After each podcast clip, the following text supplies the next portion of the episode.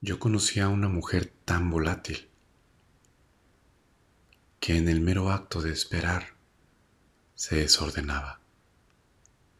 En cualquier momento, sin advertencia previa, toda ella se volvía temblores y hecatombes.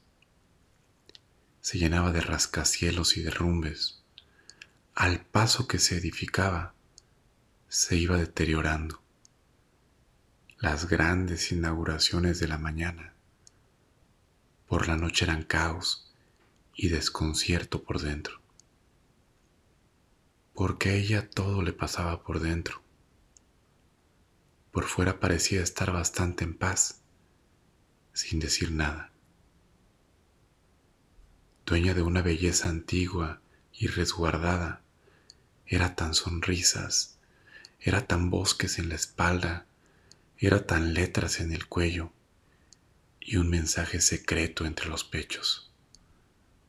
Pero por dentro, ella se desordenaba. Como escribió Carilda, como lo supe siempre, de vivir en pausa, de andar deprisa, de sentir mucho más que nada, de saberlo todo esta mujer que conocí desde niña se desordenaba.